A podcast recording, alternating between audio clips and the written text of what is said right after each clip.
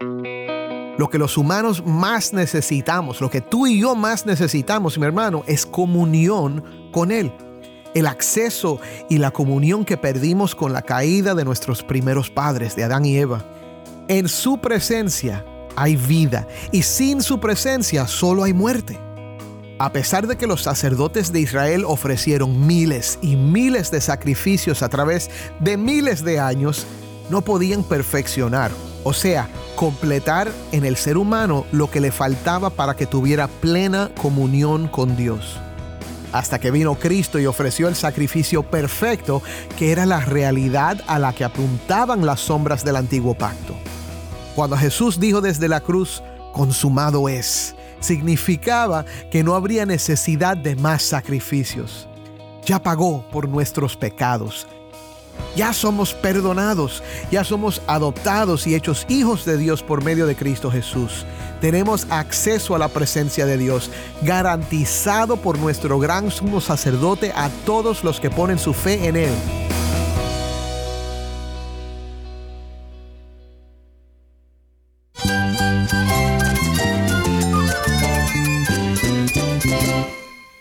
Cristo es todo para mí. Mi Salvador, mi amigo, mi guía. Cristo es mi verdad. Es nuestra guía, nuestro faro. Cristo es el Señor y Salvador. Nuestro protector, nuestro amparo, nuestra fortaleza. Es Jesús, el único que te lleva a Dios, el único camino, la verdad y la vida. No hay más ningún camino, es Jesús.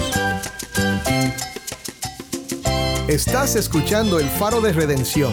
Cristo desde toda la Biblia, para toda Cuba y para todo el mundo.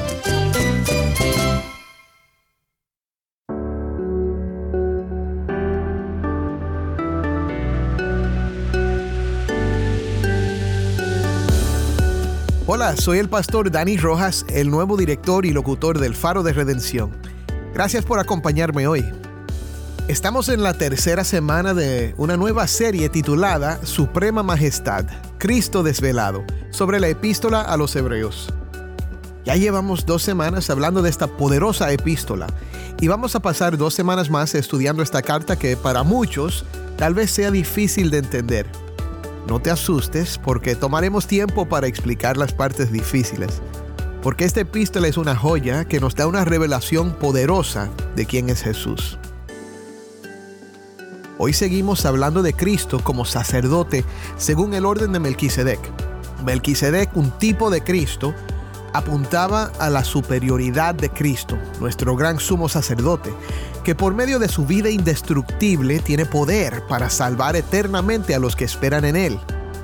Así que si tienes una Biblia, busca Hebreos capítulo 7, versículo 11 y quédate conmigo para ver a Cristo en su palabra.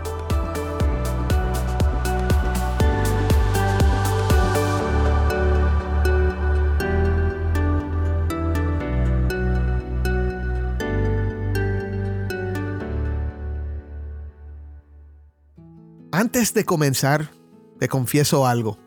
Cuando decidimos enseñar la epístola a los hebreos, sabíamos que sería un reto. Cuando leemos la Biblia es normal preferir los pasajes más fáciles.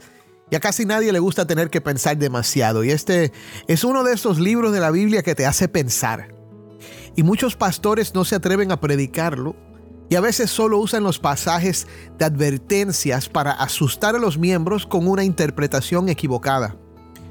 En otras palabras, requiere un esfuerzo mental, pero más todavía requiere mucha oración.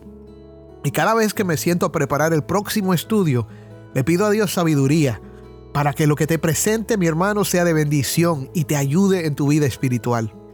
Este texto de hoy no es fácil. Es obvio que el autor de los Hebreos sabía que no iba a ser fácil. Y por esto, después de introducir a Melquisedec en el capítulo 5, hace una pausa en el capítulo 6 para recordarles a los hebreos que si quieren madurar, tienen que aprender a comer carne y no quedarse solo con la leche. Sin embargo, los consuela diciéndoles que está persuadido de cosas mejores para ellos. O sea, que pueden oír esto y entender. Yo confío de que esto es cierto de ti también. Y te prometo algo. El texto de hoy va a ser de mucha bendición. Persevera conmigo. Yo sé que no te vas a dar por vencido. Te aseguro que este tema del sacerdocio de Israel, contrastado con el sacerdocio de Cristo, es clave para entender lo que Dios ha hecho por nosotros. Vamos a dividir el texto en tres secciones. Voy a hablar de por qué fue necesario cambiar el sacerdocio, por qué el sacerdocio de Cristo es mejor y cuáles son los beneficios de tener a Cristo como nuestro sumo sacerdote. Así que comencemos. Quizás no te sea obvio, pero la religión de Israel era muy buena. Tenía profundidad espiritual. Los recipientes de esta epístola estaban mirando hacia atrás a las tradiciones y a la belleza de los rituales de su fe y realmente esa religión era hermosa. Tenían promesas de Dios, tenían una historia poderosa de lo que Él había hecho por ellos en el pasado. Tenían un sacerdocio que ofrecía sacrificios y los autores de los salmos nos muestran el impacto que tenía esto en los corazones de los creyentes judíos. Escucha las palabras del Salmo 84 del 1 al 4. Cuán preciosas son tus moradas, oh Señor de los ejércitos. Anhela mi alma y aún desea con ansias los atrios del Señor. Mi corazón y mi carne cantan con gozo al Dios vivo. Aún el gorrión ha hallado casa y la golondrina nido para sí donde poner sus polluelos tus altares, oh Señor de los ejércitos, Rey mío y Dios mío, cuán bienaventurados son los que moran en tu casa, continuamente te alaban. Y mira, el versículo 10 dice, mejor es un día en tus atrios que mil fuera de ellos. Prefiero estar en el umbral de la casa de mi Dios que morar en las tiendas de impiedad. Y el Salmo 122.1 dice, yo me alegré cuando me dijeron, vamos a la casa del Señor. Mi hermano, escúchame, en la casa del Señor, más allá de la corte de los gentiles, más allá de la corte de Israel, más allá del santuario estaba el lugar santísimo, el lugar de la presencia de Dios. Aunque ellos sabían que Dios estaba en todo lugar, el lugar que Dios escogió para que su pueblo adorara fue en Jerusalén, en el templo y detrás del velo en el lugar santísimo las promesas, los rituales, la adoración, los sacrificios, con sus olores y sus sonidos. Todo esto trabajaba en conjunto para que los adoradores se sintieran cerca de Dios. La experiencia de los judíos en el templo era de gran impacto, porque representaba tener acceso a Dios. A través de los sacrificios que ofrecían podían acercarse y estar cerca de Dios y en relación con Él es lo que los seres humanos más necesitamos. Por esto, los judíos cristianos, rodeados de pruebas y dificultades, miraban hacia atrás a la fe de sus padres y pensaban, ¿he decidido correctamente creer en Jesús? Sí, la religión del antiguo pacto era hermosa y buena, pero si era buena, ¿para qué cambiarla? El autor hace esa misma pregunta en el versículo 11 en forma retórica y presenta en el versículo 11 también el problema en la pregunta. Escucha. Ahora bien, si la perfección era por medio del sacerdocio levítico, pues sobre esa base recibió el pueblo la ley, ¿qué necesidad había de que se levantara otro sacerdocio según el orden de Melquisedec y no designado según el orden de Aarón? Lo que implica esta pregunta es que se necesitaba un cambio precisamente porque la perfección no era posible por medio del sacerdocio y por implicación por medio de la ley. Pero ¿a qué se refiere la palabra perfección? Es importante identificar eso. Perfección aquí no se trata de hacernos perfectos en el sentido moral. Es una palabra que significa el acto o el proceso de completar. Por esta palabra entendemos el establecimiento de una perfecta comunión entre Dios y el adorador. Lo que los humanos más necesitamos, lo que tú y yo más necesitamos, mi hermano, es comunión con Él. El acceso y la comunión que perdimos con la caída de nuestros primeros padres, de Adán y Eva. En su presencia hay vida y sin su presencia solo hay muerte. A pesar de que los sacerdotes de Israel ofrecieron miles y miles de sacrificios a través de miles de años, no podían perfeccionar, o sea, completar en el ser humano lo que le faltaba para que tuviera plena comunión con Dios. Los sacrificios no podían perfeccionar porque solo existían para recordarle al pueblo que necesitaban el perdón de Dios. No limpiaban su conciencia y se tenían que repetir. Estaban apuntando a la necesidad de que viniera algo mejor, alguien mejor, un cambio sobrenatural en el sacerdocio. Y fíjate que las diferentes secciones del templo y el ministerio de los sacerdotes existían porque ni el pueblo ni los sacerdotes tenían un verdadero y permanente acceso a Dios. La enorme cortina gruesa, el velo que separaba el lugar santo del lugar santísimo, era una barrera que mostraba esta triste realidad. Sí, era hermoso ir al templo y sentirse más cerca de Dios, pero el pueblo solo experimentaba esta presencia de lejos. Algo tenía que cambiar. Nos dice el autor que tenía que haber un cambio en el sacerdocio y un cambio de la ley. Los sacerdotes levíticos eran de la tribu de Leví y descendientes de Aarón. Jesús no era de Leví, era de la tribu de Judá.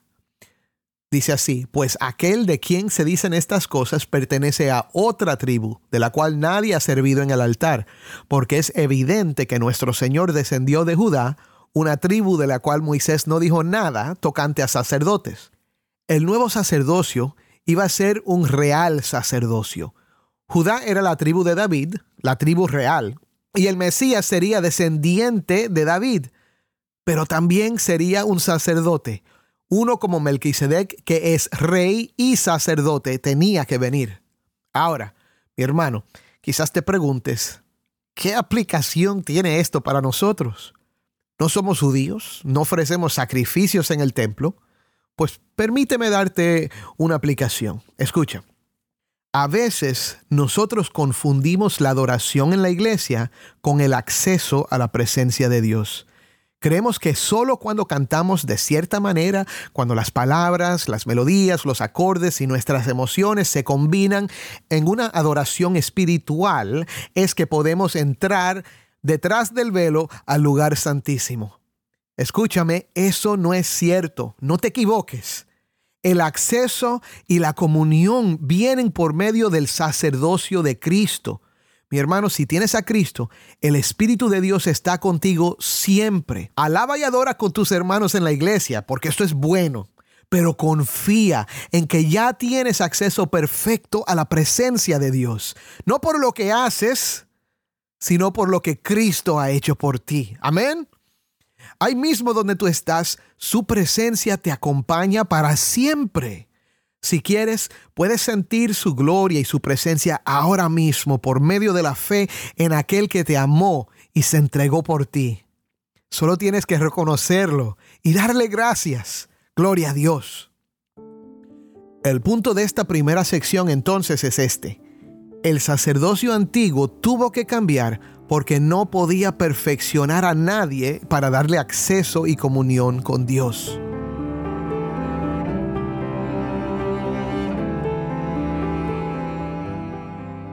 Ahora, el autor nos va a mostrar por qué el sacerdocio de Cristo es diferente, superior y necesario. Nos da tres razones. Primero, es superior porque Cristo merece y es digno de ser nuestro sacerdote. Los sacerdotes de Israel llegaban a su puesto por medio de requisitos físicos. Tenían que ser descendientes de Aarón y no podían tener defectos físicos tampoco. Esos eran los requisitos. Sin embargo, no tenían que ser personas buenas. Por ejemplo, el sacerdote Elí era un buen sacerdote, pero sus hijos eran perversos. Cuando Elí muriera, uno de sus hijos sería el próximo sacerdote. Ninguno de los dos llegó a ser sacerdote, porque los dos murieron en una batalla protegiendo el arca del pacto, pero si no hubieran muerto, uno de ellos hubiera subido al puesto porque llenaba los requisitos físicos. Hubo sumos sacerdotes buenos y malos. El sacerdocio de Cristo es diferente y mejor porque ha llegado a ser sacerdote, nos dice el versículo 16, no sobre la base de una ley de requisitos físicos, sino según el poder de una vida indestructible. Mi hermano, Cristo murió pero resucitó. La muerte es para los pecadores, pero Jesús, sin pecado, tiene una vida indestructible y la tumba no lo pudo retener. La vida de Cristo es que indestructible. Por eso es que decimos en la iglesia, ¿quién vive? Cristo. Y a su nombre, gloria. Amén. Por esto el autor repite una vez más que su sacerdocio es diferente y mejor, pues de Cristo se da testimonio. Tú eres sacerdote para siempre, según el orden de Melquisedec. Ahora, nos dice que el mandamiento anterior, que se refiere al antiguo sacerdocio, era débil e inútil, pero ahora queda que anulado. No lo necesitamos. No es necesario ir al templo de Jerusalén o participar en los rituales de purificación de la ley. ¿Por qué? Porque la ley nada hizo perfecto. Pero ¿qué tenemos en Cristo? Léelo. Tenemos en Cristo una mejor esperanza, mediante la cual nos acercamos a Dios. Acceso, mi hermano, comunión. El sacerdocio de Cristo es mejor, primero, porque Cristo merece ser sacerdote y segundo, porque nos da una mejor esperanza nos da lo que más necesitábamos. Puedes acercarte sin temor. Puedes entrar al lugar santísimo porque estás anclado detrás del velo en Cristo. Es más, cuando Cristo murió, el velo del templo de Jerusalén se rasgó, representando que el lugar santísimo y la presencia de Dios estaban abiertos a todos los que creyeran en él. Tercero, su sacerdocio es mejor porque garantiza un mejor pacto. El autor menciona aquí que Cristo es sumo sacerdote con juramento. Los sacerdotes antiguos lo eran sin juramento. Esto quiere decir que Dios nunca le prometió a Aarón que sus descendientes siempre serían sacerdotes. Pero de Cristo dice, el Señor ha jurado y no cambiará, tú eres sacerdote para siempre. Por eso Jesús ha venido a ser fiador de un mejor pacto. Escúchame mi hermano, este nuevo pacto que tenemos a través de Cristo está basado en el juramento de Dios. No cambiará. Esto nos da tremenda seguridad. Los sacrificios y la adoración del templo no garantizaban nada, solo apuntaban al que vendría bajo el juramento de Dios para restaurarnos a Él. Todos los que esperamos en Cristo tenemos una salvación segura. Él es fiador de un mejor pacto. Lo promete. El punto de esta segunda sección entonces es el siguiente. Cristo tiene un mejor sacerdocio porque por sus propios méritos nos da una mejor esperanza y un mejor pacto.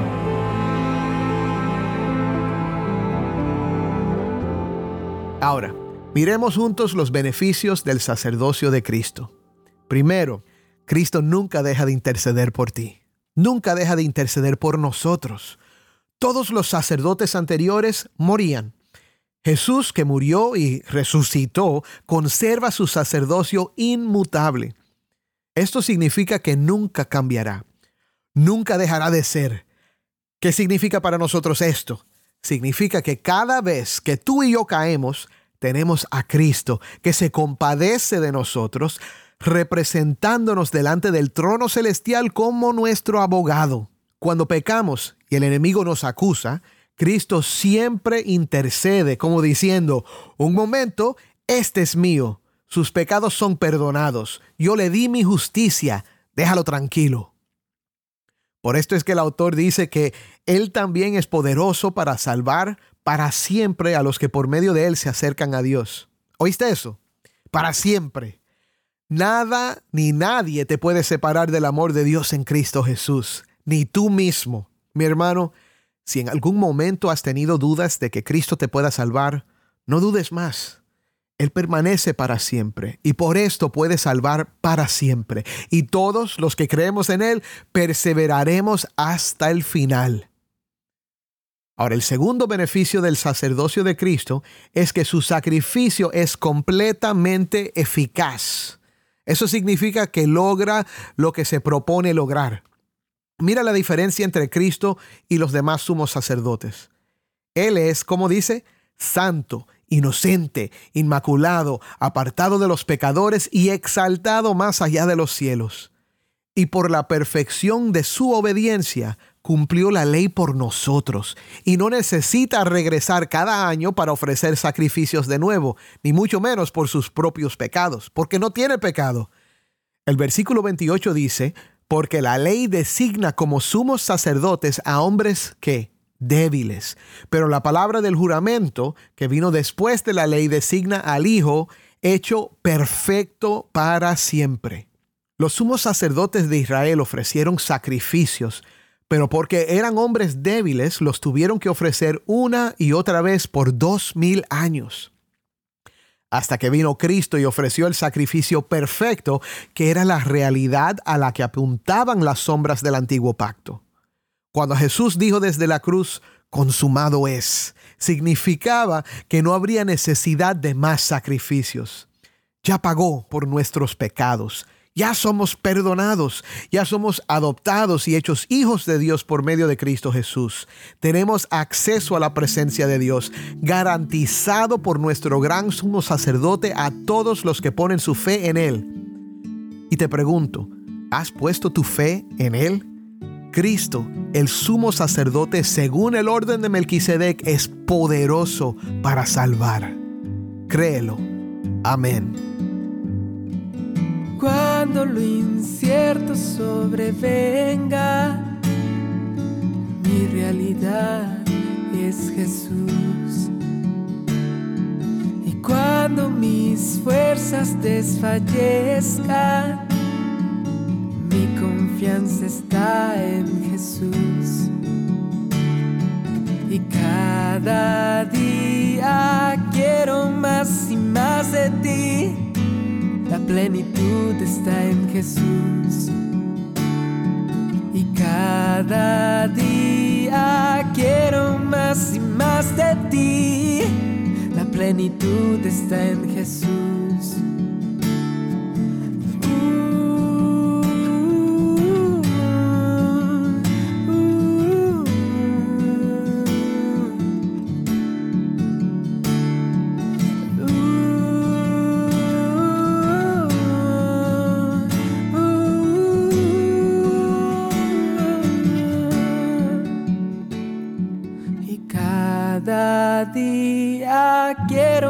Más y más de ti. La plenitud está en Jesús. Esto fue Marco Elizalde, La plenitud está en Jesús. Soy el pastor Dani Rojas y esto es el faro de redención. Hermano, hermana, aunque enfrentamos desafíos y dudas, recordemos que Cristo es nuestro sumo sacerdote eterno. Su sacerdocio trasciende las limitaciones humanas y nos brinde acceso a la presencia de Dios. No importa cuán lejos te sientas, su sacrificio perfecto te acerca. Así como los hebreos debían aprender a disfrutar de la carne en lugar de solo la leche, el profundizar en el significado de este sacerdocio y confiar en que Cristo es poderoso para salvar es lo que transforma nuestras vidas. Con certeza, avancemos en nuestra jornada espiritual, sabiendo que tenemos un sumo sacerdote que intercede por nosotros y nos ha abierto el camino a Dios. Que esta verdad inspire nuestra adoración y nos impulse a vivir en comunión constante con Él. Terminemos con una oración. Señor, yo te doy gracias por el sacerdocio de Cristo. Te doy gracias, Señor, porque lo que Él hizo, lo hizo una vez y para siempre, a través de su vida indestructible, Señor. Y gracias, Señor, que al confiar en Él, sabemos que tú nos das perfectamente lo que nosotros no podíamos obtener por nosotros mismos. Gracias, Señor, por la vida eterna. Gracias por el perdón de nuestros pecados. Gracias porque Cristo aún intercede por nosotros y cada vez que caemos tenemos un abogado que nos defiende. Gracias Señor. Y ahora Señor te pido que si hay alguien que todavía no confía en Cristo, que hoy ponga toda su fe en el único que le puede salvar. En el nombre de Cristo oramos. Amén.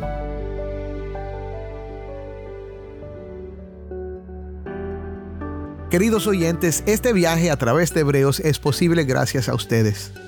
Gracias a su escucha, estamos llenos de energía y pasión por nuestro ministerio. Háganos saber desde dónde nos escucha y comparta sus pensamientos con nosotros. Escríbenos a ministerio arroba el faro de De nuevo, ministerio arroba el faro de Sus valiosos comentarios nos animan. Para más información sobre nuestro ministerio, visiten nuestra página web en elfaroderedención.org. Otra vez, elfaroderedención.org. Y síganos en las redes sociales. Solo busquen arroba faro de redención.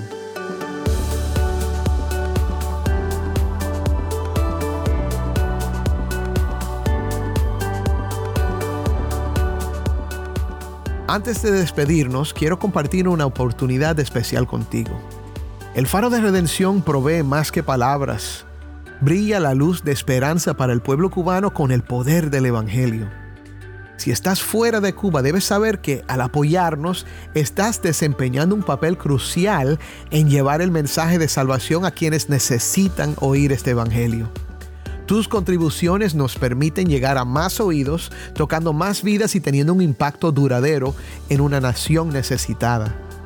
Juntos podemos tejer una historia de transformación, compartiendo la luz de la fe con aquellos que más la buscan. Visita nuestro sitio web, elfaroderedención.org y conviértete en un socio de este viaje. Tu donación, sin importar el monto, tiene el poder de llevar un cambio positivo a Cuba. Y gracias por unirte a nosotros en difundir la luz de Cristo desde toda la Biblia, para toda Cuba y para todo el mundo. Tu apoyo significa mucho para nosotros y para aquellos cuyas vidas tocamos.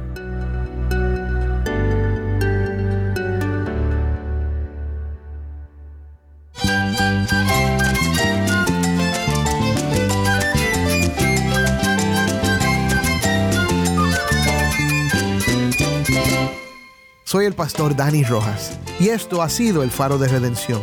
Te invito a que me acompañes mañana en esta serie Suprema Majestad, Cristo Desvelado, el Faro de Redención, resplandeciendo la luz de Cristo desde toda la Biblia, para toda Cuba y para todo el mundo.